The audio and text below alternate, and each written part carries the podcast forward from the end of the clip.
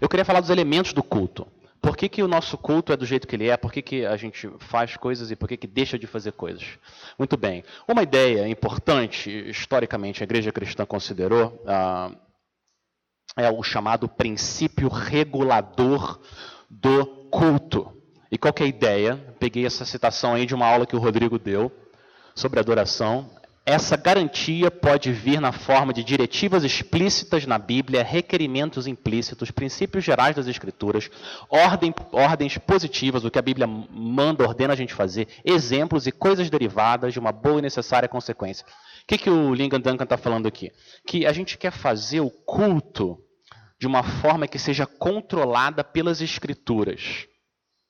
Não simplesmente a ideia de que ah, se, se a Bíblia não proíbe, então é permitido, mas um assunto tão importante quanto a adoração, a postura que a gente quer ter é como exatamente Deus fala que Ele quer ser adorado, que princípios que a gente deve usar e aplicar para o nosso culto público.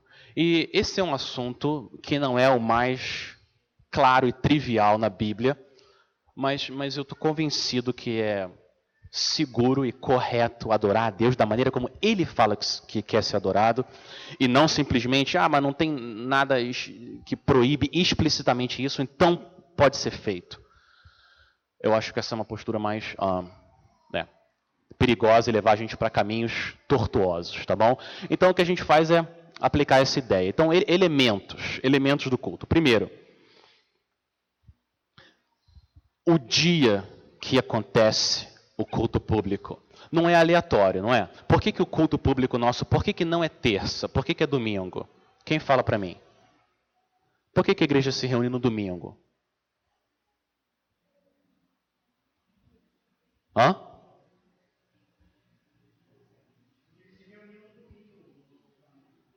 Porque o Novo Testamento, a igreja do Novo Testamento se reunia no domingo. Por que domingo? Uhum. Porque foi o dia que o Senhor Jesus Cristo ressuscitou. Nova criação inaugurada através do rei primogênito, não criado. Inaugura essa nova era e agora a gente, como parte da nova criação, unidos a Cristo pela fé, a gente adora o nosso Senhor no primeiro dia da semana. Não é isso? Então, isso aqui que eu vou ver com vocês agora. Então, domingo, pregação, oração, leitura, cânticos e ordenanças. Muito bem. Então, primeiro, no primeiro dia da semana, de madrugada, quando ainda estava escuro, Maria Madalena foi ao túmulo e viu que a pedra da entrada tinha sido removida. A gente viu quinta-feira essa passagem aqui na igreja. Essa é a razão por que é domingo e não terça. É porque foi o dia que o Senhor Jesus Cristo venceu a morte. Nós, como parte da nova criação, adoramos o Senhor no domingo. É o sábado cristão e o que o Rodrigo falou, a, a igreja primitiva entendeu dessa forma e sempre foi assim. É por isso que a gente uh, adora a Deus no domingo. Algumas pessoas vão, algumas pessoas vão dizer que toda a sua vida é um culto, toda a sua vida é uma vida de adoração. Todo dia é dia de adoração, todo dia é igual. E soa até um pouco espiritual isso, mas eu acho que não passa pelo crivo das Escrituras. A gente precisa, e Deus sabe disso, de um dia específico, uma hora, para estar tá reunido e adorar o Senhor. É verdade que toda a nossa vida é uma vida de adoração, mas a gente separa períodos específicos para cultuar o Senhor, da forma como ele falou que quer ser adorado. Então, domingo é um dia, nesse sentido, ele é um dia diferente. É o dia que a gente se reúne para adorar nosso Deus. Uh, eu vou passar pelos elementos, eu vou abrir para vocês, mas se alguém quiser interromper no meio também, não tem problema. Pregação da palavra. Por que, que a gente prega? A, por que, que a, Bíblia, por que, que a nosso culto tem pregação? Porque a Bíblia fala para a gente fazer isso. Diante de Deus e de Cristo Jesus, que há de julgar vivos e mortos, pela sua manifestação e pelo seu reino, peço a você com insistência. Paulo falando para pastor Timóteo, que pre pregue a palavra, prega a palavra, insista, quer seja oportuno, quer não, corrija, repreenda, exorte. Como? Com toda paciência e doutrina. Então, o contexto aqui é o contexto não do evangelismo na rua, que é ótimo, mas do culto público. Então, é por isso que tem pregação da palavra, é por isso que a gente, por exemplo, a pessoa que fica ali na frente não puxa um banquinho e põe um, um, café uh, na mesa e só bate um papo com as pessoas com o jornal aberto. Porque não é isso que é a pregação, né? A pregação é Deus falando através de um, um homem para o seu povo, pecador, vaso de barro, mas é a maneira como Deus fala com o seu povo. A própria ideia de ser um monólogo não é à toa. Por que, que durante a pregação não, a gente não levanta a mão ou tem interrupção? Vocês já pensaram sobre isso? Por quê? Tem, tem uma imagem por trás aí também. É porque quando Deus está falando, a gente ouve. Né? A palavra dele está aberta sendo pregada e a gente está ali recebendo a palavra dele. Essa própria, própria maneira como isso acontece também ilustra essa realidade. E uh, a gente já falou sobre isso numa marca de igreja saudável aqui, né? que, a, um, que o que a gente faz aqui na, na, na, nossa igreja, a gente entende que a, a pregação deve ser expositiva, não é expor a Bíblia. É por isso que a gente não faz vários tópicos, mas a gente faz isso de forma sequencial com livros da Bíblia, é essa maneira eu entendo do povo ter uma dieta saudável, né? O que, que, que acontece se você só comer arroz? Não vai ser bom para sua saúde. Só carne, seu colesterol vai lá em cima. Ou a gente, né? Você coloca o que você coloca no prato? Você põe batata, brócolis, arroz, feijão. Talvez não seja boa hora de dar esses exemplos, mas né, dieta diversificada. Então a gente também quer ouvir a palavra do Senhor através de poesias, narrativas, uh, evangelhos, cartas, linguagem apocalíptica e assim por diante. Muito bem. Uh, um outro elemento é a oração pública. Então o povo de Deus ele não só ora no seu quarto fechado, mas eles se juntam também para orar. Olha o que, que Paulo falou para Timóteo. Antes de tudo, peço que se façam súplicas, orações, intercessões e ações de graças em favor de todas as pessoas. O contexto aqui não era individual. Ele estava falando para a igreja. Quando ela se juntar, ore pelas autoridades. Façam súplicas por eles. Muito bem, então é por isso que a gente ora aqui. Eu já vou mostrar como que a gente aplica esses elementos no nosso culto aqui, tá bom? É, uma, um, um, outro elemento importante é a leitura bíblica. Por que, que a gente tem um, um momento da, da, da, do nosso culto que a gente para e tem uma leitura mais longa? Não, não, só dois, três versículos, mas às vezes até um capítulo. Por quê? Simplesmente porque a Bíblia fala para a gente fazer isso. Que Deus nos ensina, nos encoraja, nos, usando a linguagem do Alex aí, uh, o que você falou, nos transforma, nos calibra, né? A imagem de Cristo através da palavra. Então, olha o que, que, o que, que Paulo falou para Timóteo. Até a minha chegada, dedique-se à leitura particular das Escrituras. Não. Leitura pública. A Bíblia deve ser lida durante o culto e as pessoas são edificadas. Né? A exortação e o ensino. Esse era o costume, sempre foi do povo de Deus. Como que era, ah, como que era na sinagoga? Era assim também. Vocês lembram daquela passagem que Jesus se levanta e. Uh, e lê e, um, e ele aplica aquele texto de Isaías a ele próprio, né? Olha o relato de Lucas. Jesus foi para Jesus foi para Nazaré, onde havia sido criado, num sábado, entrou na sinagoga, segundo o seu costume, e levantou-se para ler. O povo de Deus lê a Bíblia e explica a Bíblia, né? Esdras, Neemias, foi a mesma coisa. Muito bem. Então, até agora, quais foram os elementos que a gente viu? Pregação, oração, que mais? Leitura, pregação, oração, leitura, tá? Cânticos espirituais. Por que, que a gente canta? Porque a gente gosta de cantar? Também, verdade, a gente gosta. Porque a gente canta bem? Sim. Eu acho, canta bem. Mas não é por causa disso. É porque o Senhor nos disse falou, cantem. Cantem para mim como uma resposta e cantem também uns aos outros. Você já parou para pensar nisso? Quando você está cantando, você está cantando para o Senhor, mas você está cantando e exortando, ensinando uns aos outros. falando entre vocês, Efésios 5,19, com salmos, hinos e cânticos espirituais, cantando e louvando com o coração ao Senhor. Duas direções. A gente canta ao Senhor, respondendo por tudo que Ele é para nós, mas a gente está encorajando, exortando uns aos outros, é ou não é? Quantas vezes o Senhor encorajou meu coração, eu olhando para alguém e alguém está lá cantando, louvando ao Senhor? Não é? A gente não fica animado? Eu não estou sozinho aqui, a gente está adorando o nosso Deus.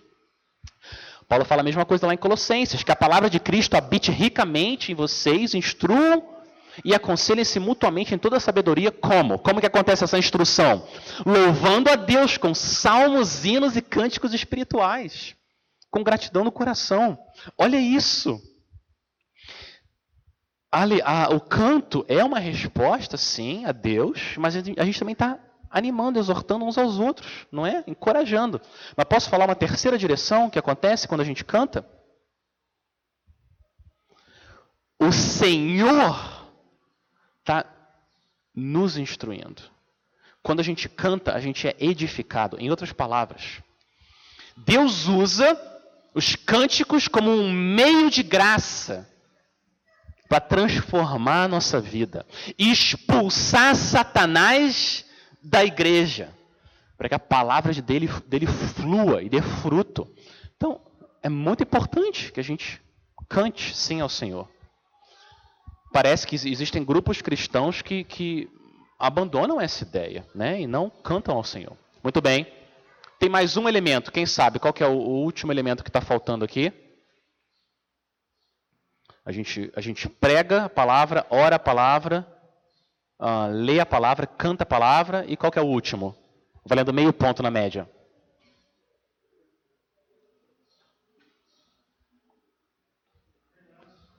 As ordenanças, a gente vê a palavra. A gente vê a palavra através do batismo e da ceia, não é isso? O Senhor Jesus falou para a gente batizar, fazer discípulos e batizar, e isso acontece no contexto da igreja, testemunhando, e e a ceia do Senhor. A gente deve celebrar a ceia do Senhor e a gente ah, proclama que o Senhor Jesus Cristo morreu, ressuscitou, vive para todo sempre e vai voltar. Não é isso? Se Deus permitir, a gente vai fazer isso essa noite. Maravilha, muito bem. Como, como, como, é que a gente aplica isso à, à nossa, à, à nossa igreja? Então, o que, que a gente faz aqui? Opa, peraí. Em geral, essa aqui é a nossa liturgia. Tem uma, uma variação ou outra, mas essa aqui é a nossa liturgia. A gente tem os avisos. Logo depois que a gente dá os avisos, a gente faz um chamado à adoração, que é uma leitura bíblica. Uh, depois a gente tem uma oração, uh, canta duas músicas, faz mais uma leitura bíblica, a gente ora mais uma vez de forma mais prolongada. Depois dessa oração, Muitas vezes a gente lê algum, algum documento histórico, ou a nossa confissão de fé, ou um catecismo, ou uma confissão de fé do passado. Depois a gente canta uma música e durante esse momento tem as ofertas. Mais uma música, tem a pregação, gente celebra a ceia do Senhor, se tiver. Uh, uma quinta música de resposta, depois de mais uma leitura que é a bênção e a oração individual. Eu queria fazer alguns comentários por que, que o culto aqui é assim, e vocês fiquem à vontade para fazer perguntas também. Ah, eu acho que depois eu, eu paro com calma para vocês falarem. Então, por que, que a gente faz o culto assim? Primeiro, reparem que tanto o começo do culto quanto o final do culto termina com a palavra de Deus. Isso tem, tem um motivo porque a iniciativa de falar com a gente partiu de Deus. Então o culto é aberto com o próprio Deus falando: venha e me adore por tudo que eu sou. É por isso que a gente abre o culto com a chamada adoração e a gente termina o culto, se despede com a bênção da palavra do Senhor. A palavra do Senhor tem poder. Quando ela é lida, o Espírito Santo aplica ela, ela abençoa. É por isso que a gente começa o culto e termina o culto com Deus falando. Primeiro ponto. Segundo, por que, que, você, por que, que a gente faz o aviso não no meio do culto? Por que, que a gente faz o aviso antes do culto? Alguém, alguém, alguém sabe? Alguém tem alguma. Por quê? Já repararam? A gente nunca faz no meio, a gente sempre faz antes e, e a gente. E eu tento fazer de uma maneira que deixe claro que o culto ainda não começou. Por quê? Hã? desviar a atenção, tá? Tem uma outra questão que a gente, acabou de ver aqui, no, no ponto anterior. Hã? Aham, uhum, porque o aviso não é um elemento no Novo Testamento do culto ao Senhor. É por isso que a gente faz os avisos antes. Ah, a igreja que faz o aviso no meio é uma igreja herege? Não, não, calma. Não seja tanto tão assim. Calma. É, parece ser mais, mais prudente. Coloca os avisos antes, mas não vamos ser tão assim, né? Mas acho que é mais sábio e eu, eu concordo, pode né, desviar. E é por isso que a gente faz os avisos antes do culto. Eles não são um elemento do culto. Essa é a razão. Ao mesmo tempo, por que, que a gente faz aviso então? Porque é o momento que a gente está reunido e nossa família quer lembrar de coisas importantes que estão acontecendo na nossa vida, na vida da nossa igreja. Então eu acho que é sábio aproveitar a reunião juntos para dar alguns avisos, tá bom? Em relação às músicas, o que, que a gente tenta fazer? Primeiro, a gente tenta todas as músicas, as cinco, de alguma forma estarem conectadas ao texto que vai ser ensinado, pregado. Então a gente tenta fazer seleções com, com esse intuito, ser intencional na escolha. As primeiras duas músicas, geralmente a gente tenta concentrar elas em quem Deus é, na grandeza dele, e, e elas funcionarem também como um chamado à adoração. As primeiras músicas tendem a se concentrar mais em quem Deus é, nele. A terceira e a quarta música, depois da leitura e da oração, são músicas que a gente tenta celebrar a graça de Deus em Cristo, segurança da nossa salvação por causa do nosso Rei, a gratidão nesse sentido e, e preparando a gente para a mensagem. E a última música a quinta música, em geral, é a música que a gente chama a música de resposta. Diante do que a gente ouviu na palavra de Deus, qual é o movimento da nossa alma agora em obediência e adoração ao Senhor. Então a gente tenta fazer isso com as músicas, tá bom? E as músicas são um meio de graça, né? Ups, ah, fiz alguma em relação à leitura, o que, que a gente faz em, geral com a leitura é, é, ler o testamento oposto. Já repararam isso? A gente tenta ler se está sendo pregado o antigo, a gente tenta ler o novo, se está sendo pregado o novo, a gente lê o antigo. Não, nem sempre, mas parece ser uh, sábio a gente colocar diante do povo de Deus uh, ambos os testamentos. Então a gente tenta fazer isso. Quase sempre dá certo, né? É, mas não acho também que é algo assim super rígido. Oração. Tem diferença das orações ao longo do culto? Tem alguma diferença entre as orações ao longo do culto? Tem. a ideia é, é sim, porque tem muitas coisas que devem deve ser feitas na, é, na oração, né? Então, o que a gente tenta fazer? No começo, a primeira oração, depois do chamado adoração, é mais uma oração de invocação, exaltação de quem Deus é a gente não faz pedidos nessa primeira oração, não tem intercessão, nem muitas vezes lamento pelo pecado. É mais uma oração de invocação e exaltação.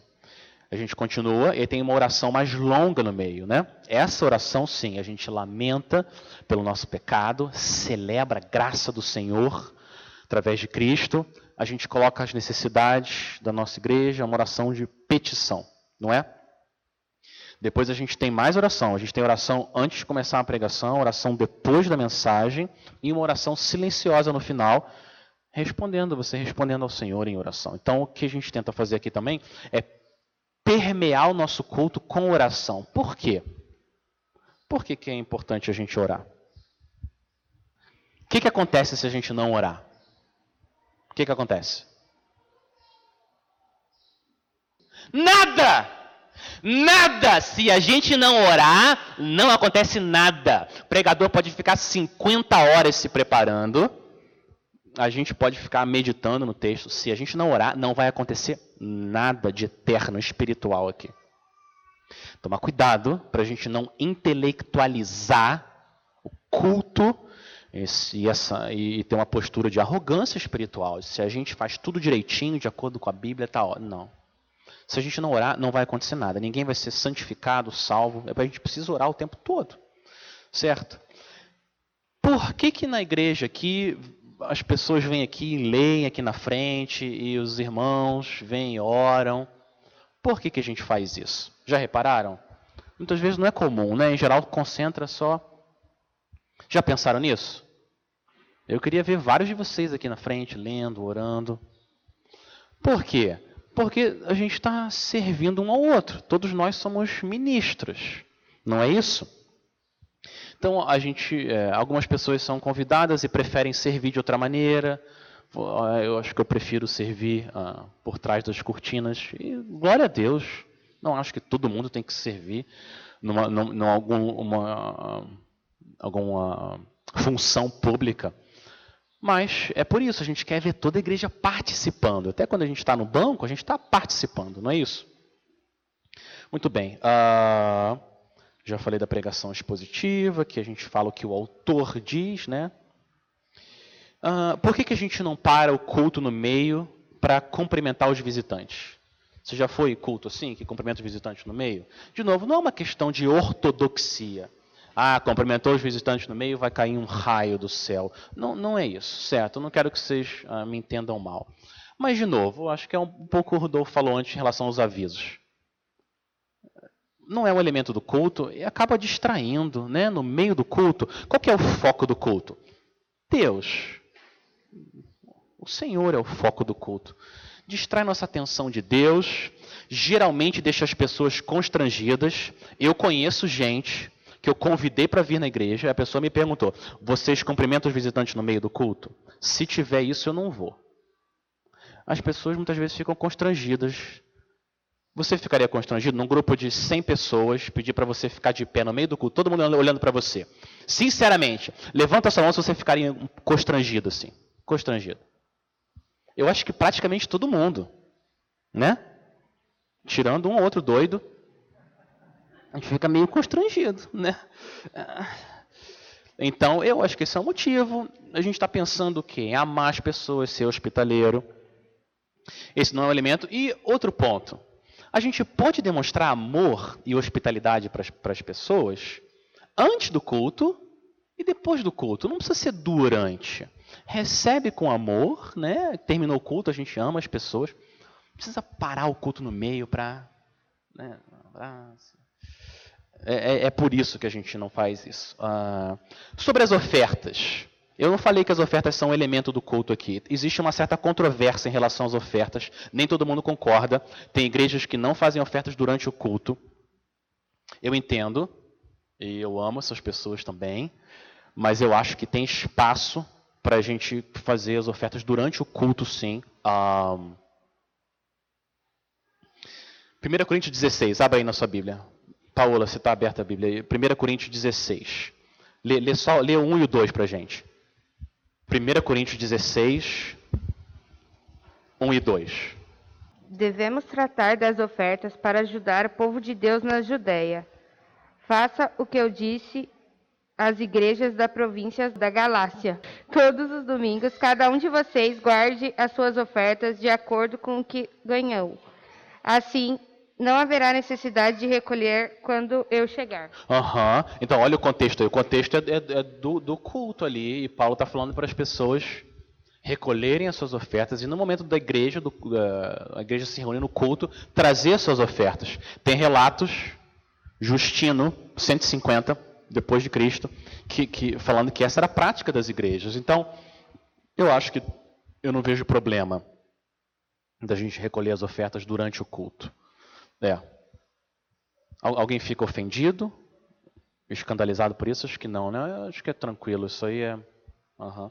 Tecnologia. Pastor, por que, que você nunca usa PowerPoint quando você está pregando? Não tem nenhum problema usar PowerPoint quando está pregando. Não acho que isso, de novo, é questão de ortodoxia. Eu, eu quero, da minha pequena, pequena contribuição, lembrar que a gente não precisa